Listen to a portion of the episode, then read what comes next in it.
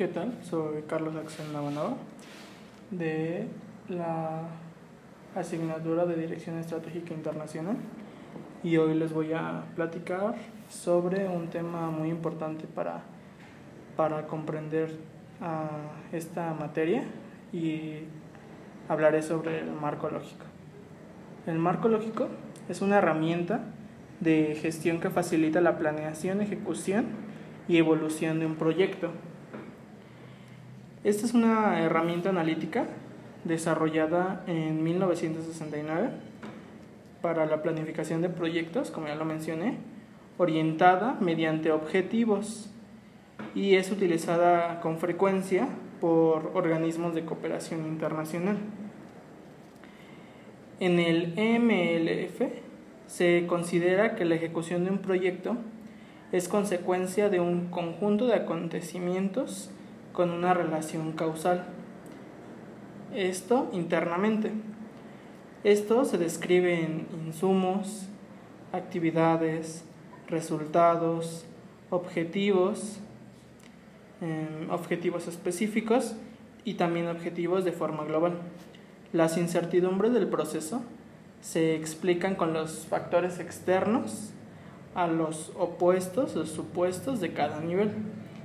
De modo general, se hace un resumen del proceso de desarrollo en una matriz que consiste en los elementos básicos ya mencionados. Eh, dicha matriz es conocida como matriz del proyecto y a veces es conocida como matriz de planificación. Se denomina matriz del proyecto de un programa o de un desarrollo social a un documento que sintetiza 1. El objetivo general 2. Los objetivos específicos 3. Los resultados operados las actividades necesarias para alcanzar dichos resultados, así como las limitaciones externas del programa y los indicadores medibles del objeto, así como su procedimiento de estos indicadores. El concepto del marco lógico fue desarrollado originalmente por la USAID, que es una agencia de cooperación de los Estados Unidos, que a principios de los años 70 y posteriormente adoptando con algunas modificaciones por la agencia de cooperación alemana GTZ, en su método de planificación de proyectos, conocido como ZOPP, la, la metodología es implementada actualmente por muchas agencias de cooperación internacional. Em, se trata de un instrumento útil para que el equipo de involucrados en un proyecto mm, se desarrolle y llegue a un consenso sobre la concepción general de un proyecto o programa. En los puntos antes mencionados para la matriz del proyecto y en donde menciona algunos puntos como lo son el objetivo general y las especificaciones, ahora les platicaré sobre estos, estas descripciones y estos puntos, como lo es uno el objetivo general, que esto es una descripción y una concisa de las condiciones del entorno que se pretende alcanzar con la intervención que se está planeando o ejecutando. El objetivo general debe ser uno solo, no puede, no puede haber más. Tenemos que sintetizar y concretar estos puntos para llegar a un objetivo. En caso de que no sea posible, el proyecto o programa en realidad debería considerarse como dos o más subproyectos o subprogramas procediendo a definir un marco lógico para cada uno de ellos. Como lo decimos, tiene que tener solo un objetivo, pero en caso de que éste no pueda o no lo tengamos este, específicamente determinado, entonces tenemos que considerarlo como un subproyecto, más no como un proyecto. Paralelamente con esta definición, eh, se definen los indicadores objetivamente verificables, los procedimientos para su determinación así como las hipótesis externas que deben cumplirse para que se pueda alcanzar el objetivo general, asumiendo un riesgo que se atribuye a su cumplimiento. Como lo decimos, no es solo una, una forma de, sintetizarlo, sino tenemos que tener objetivos y atribuir su cumplimiento. Y en eso tenemos como dos objetivos, como un objetivo general, perdón, en mejorar la calidad de vida de la población y hacer énfasis en la, en la desprotección.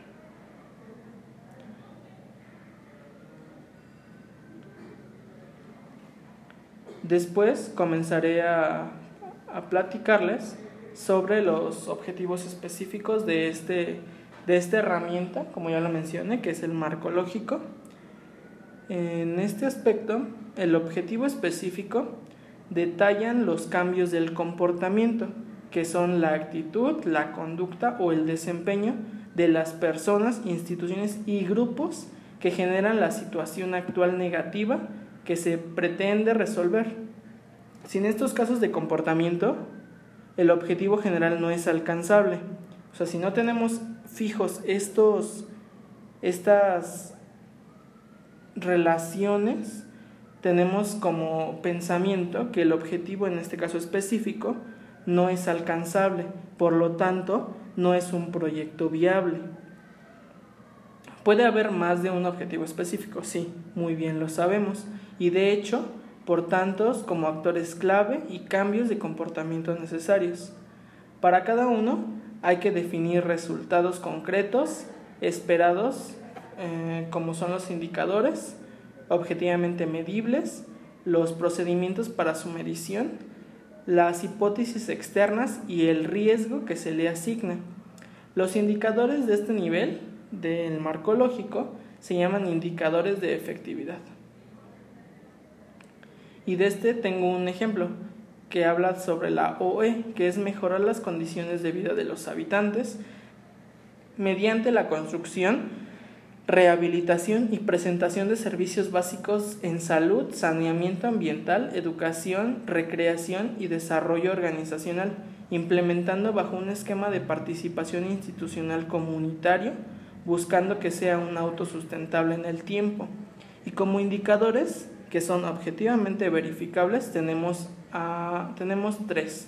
El indicador 1 sería el componente del proyecto ejecutado, en forma complementada y que aporte, entre otros ejecutores de la Unión Europea y los organismos locales e institucionales comunitarios. En el indicador 2 tenemos indicadores de las variables socioeconómicas, que como muy bien sabemos repercuten mucho en este tipo de temas respecto a los valores de la línea de base inicial, que como ya lo, como ya lo mencionamos, que es las condiciones de vida. Y como indicador 3 tenemos a las, a las variables de salud respecto a los valores de la línea inicial. En las fuentes de verificación podemos hacer la evaluación final del programa de informes técnicos y socioeducativos de, estos, de estas zonas o que sean internos y externos. Un informe de resultados del sistema de monitoreo así como un informe técnico producido. Una hipótesis que también podemos plantear es la decisión de la, de la política de la municipalidad para continuar con la administración de los servicios básicos de salud. Tenemos tres. El riesgo estimado como medio, que son en este caso las instituciones involucradas participando en los diferentes componentes del proyecto. Un segundo riesgo, que es el estimado como medio, que son los beneficiarios actuando en proyecto como actores claves para su desarrollo. Y, uno, y un tercer riesgo, que es el estimado como bajo. Pasando esto, tenemos eh, resultados esperados acerca de lo que es el marco lógico. Y para tener un objetivo en específico se definen los resultados concretos esperados, definiéndose también el plazo, la fecha para la cual se espera que debe haberse alcanzado dichos resultados. O sea, tenemos que, que indicar desde un principio cuándo y cuánto va a ser el resultado esperado para nuestro este, proyecto, en este caso utilizando el marco lógico. Y para efectos prácticos tenemos este, un objeto específico de la OE que se denomina de un índice del R1. Y como ejemplo tenemos eh, para ilustrar una serie de resultados concretos esperados que no es completa, solo se reportan algunos. Así, algunos de los resultados concretos esperándose para atender los objetivos específicos son R1. La infraestructura de servicios para la atención médico materno infantil de cuidado diario y atención familiar, construidos, equipados y funcionando. Como resultado 2, los centros de desarrollo infantil rehabilitados, en todos estos resultados, de acuerdo al a la problemática o a la plantea, a la bueno al, al, problema planteado en un principio que es este la vivienda no los la vivienda este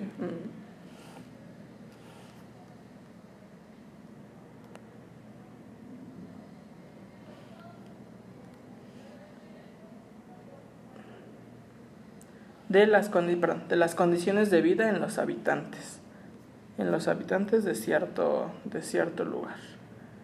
Y como tercera respuesta, tenemos las infraestructuras viales internas, los canales de agua, lluvias, prestaciones de servicios de agua potable y de manejo de agua servida, rehabilitadas y mejoradas. Como resultado 4, tenemos la organización del servicio de manejo de desechos sólidos, complementando la recolección de la empresa concesionaria municipal con la participación activa de la población. Y la respuesta 5 para esto tendríamos la recuperación de áreas verdes con, con servicios recreativos mejorados mediante mecanismos participativos. Para cada resultado específico deseado se definen los indicadores objetivos verificables, que estos sean viables, así como las fuentes de verificación cómo fue que fundamentaste esa, esas, este, esos resultados y que no sean solo al aire, sino que sean verificables y comprobables. Así como también la hipótesis eh, externa e interna que pueden afectar los resultados esperados. Y en esto los riesgos que, que están de la hipótesis se cumplan. O sea, tenemos que cumplir los, los objetivos de la hipótesis y de lo contrario tenemos que replantear el, problema y utilizar un marco lógico adecuado. Mm, para las actividades realizadas en, en, un marco lógico se definen como un resultado esperado. Estas serán necesarias que tienen que realizarse varias actividades para alcanzar cada uno de los resultados. Y esto puede ser de forma personal, con recursos financieros o de disponibilidad de un equipo de, un equipo de trabajo. Para uno de los del tercer resultado que mencioné anteriormente, que es lo de la infraestructura de viales internas y los canales de agua, que es necesario para alguna para una calidad de vida en, en lugares realmente que necesita, tenemos que priorizar las vías intervenidas, en este caso del marco lógico, también tenemos que hacer un diseño de, de, vías intervenidas y en, caso, en el caso del ejemplo, unas vías de, que mejoren la capacitación, la capacidad, perdón, de, de las vías este, intervenidas de las lluviales. La licitación de las obras, la ejecución de las obras y para mejorar eh, en este caso, la calidad de vida, tenemos que contar con un drenaje. Esto puede ser para la priorización de las áreas que deben ser intervenidas, el diseño de, de ingeniería y la licitación de las obras. Dentro del marco lógico tenemos diversos pasos a seguir, como lo son el análisis del problema. Este tiene que ser un, un análisis detallado del problema objetivo que tenemos. Entonces,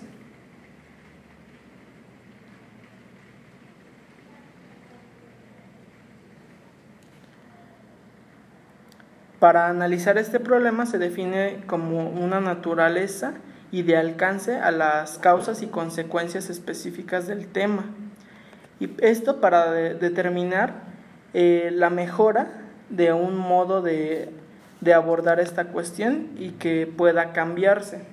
Esto referente al, análisis de, del, del problema, como ya lo dije, tiene que ser de alcance y que las consecuencias específicas del tema se determinen en, el mejor modo para que esto pueda, pueda este, lograrse. También tenemos el análisis PESTEL, que, como ya lo hemos escuchado anteriormente, y, no solo en, en la forma vida, de vida, sino en la forma profesional, esta es una, una, herramienta, perdón, una herramienta que ayuda a analizar el entorno general. El entorno general de este, de este, ¿cómo se llama? De, este, de estos puntos, así como el macroentorno que opera en la empresa. Para esto se identifican los factores que afectan hoy y que afectarán en el futuro. En este análisis PESTEL tenemos diferentes situaciones como, bueno, más bien diferentes factores a estudiar como lo son el político, el económico, el sociocultural y el tecnológico. Eh, según ha ido incrementando la complejidad del entorno actual, se han añadido más, más factores en el lugar del PESTEL, como lo son el ecológico y el legal. En el factor político tenemos este, la vida política de todos los niveles, local, regional, nacional e internacional. En el entorno económico tenemos las cuestiones económicas actuales y futuras que puedan afectar la ejecución eh, de la estrategia de la empresa. En el factor sociocultural tenemos elementos de la sociedad, como lo son la cultura, la religión, las creencias, que puedan afectar al proyecto y por lo tanto prestar atención a las tendencias en las que la sociedad actual están viviendo y cómo estas van cambiando. En el factor tecnológico tenemos em, puntos decisivos actualmente como son la velocidad y la mejora de la tecnología, que hoy en día es brutal. O sea, toda empresa que tenga tecnología funciona y esto tiene que ser constante, ya que la tecnología se desarrolla eh, hoy y que va a cambiar el futuro inmediato y que la empresa tiene que ser actual y esto no sea ajena o que no repercuta a lo futuro. Tenemos también el factor ecológico, que esto es fundamental hoy en día para las empresas y esto guardan la relación directa e indirecta con el medio ambiente y priorizan la el que no se afecten a los sectores y, a la, como ya lo digo, al ambiente. Eh, para eso no debes de olvidarte de, la, de los cambios normativos, de la conciencia social y de tendencias que pueden afectarse a mediano y a largo plazo la empresa. En el aspecto legal, eh, son todos aquellos relacionados con cumplir la obligación y esto a cumplir las leyes establecidas es necesario conocer la legislación nacional e internacional en el caso de que la empresa sea internacional y los cambios en la normativa relacionada con la empresa, que pueda afectar tanto de forma directa o indirecta. El análisis PESTEL, como ya lo dije, es un, es un mm, valga la redundancia, un análisis que se tiene que hacer de forma general para poder garantizar que todos los sectores estén en, común, en, en, una armonía común y de naturaleza. También tenemos el análisis FODA. Este análisis es uno de los, creo yo, más, más, este, más concurridos y que son más ocupados por, por las empresas ya que su nivel de, de efectividad es bastante alto. Y en esto tenemos cuatro, cuatro, este, cuatro aspectos, como es las fortalezas, las oportunidades, las debilidades y las amenazas. Mm, en este aspecto se tienen que considerar las técnicas para saber utilizar esta, esta, este tipo de, de matriz y de análisis. en las fortalezas del análisis, bueno, más bien en su análisis interno, de, en el caso de fortalezas, tenemos que poner las capacidades distintas, las ventajas naturales y los recursos superiores de de la empresa en el aspecto interno.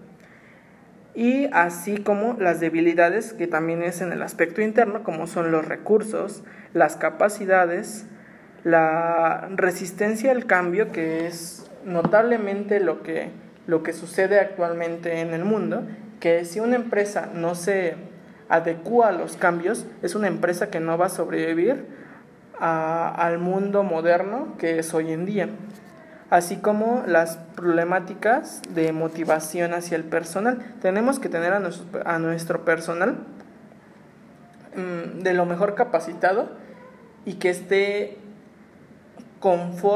que esté conforme y que se sienta cómodo en el lugar donde trabaja.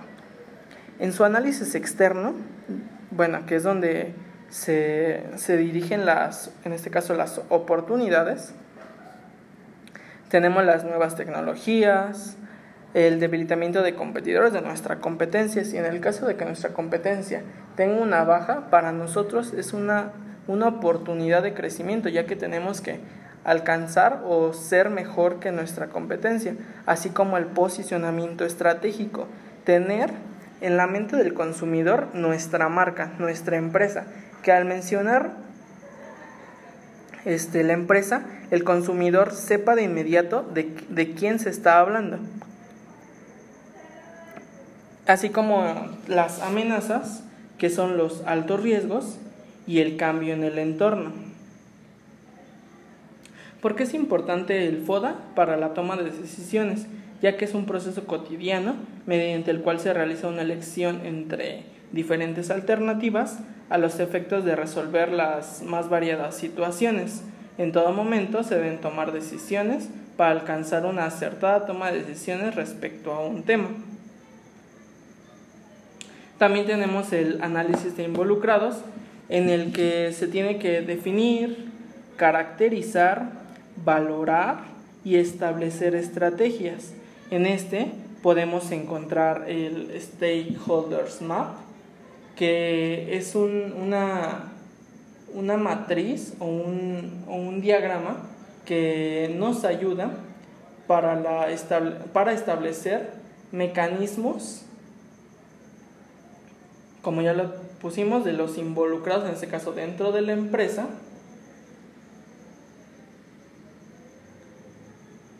dentro de la empresa y que afectan o, que afectan o apoyan directamente con regularidad a, la empresa.